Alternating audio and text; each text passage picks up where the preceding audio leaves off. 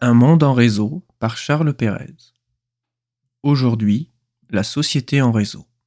Notre société moderne est largement connectée grâce aux technologies de l'information et de la communication. On parle désormais d'une société en réseau. Ce réseau est composé par les milliards de membres qui interagissent entre eux et à chaque instant au travers d'Internet, de ses services, de ses objets.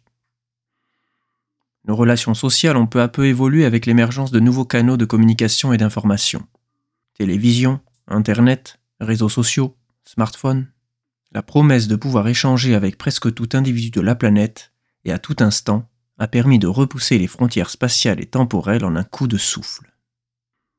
Chacun a alors pu exercer cette action essentielle de communication afin de tisser la toile avec des relations d'ordre professionnel, personnel ou informationnel.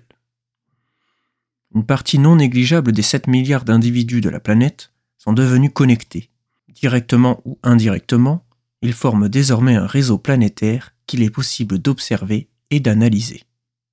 À quoi ressemblent nos connexions? Quelle structure prend le réseau? Quelles règles dominent ce réseau? Qui domine le réseau?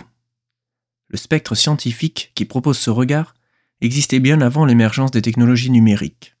Les fondateurs ont été mathématiciens, sociologues, mais aussi informaticiens et physiciens. L'analyse des réseaux sociaux nous ouvre les yeux sur la nature de l'organisation de cette société digitale. Pour comprendre son mode de fonctionnement, il est utile de la modéliser au travers des relations, des interactions.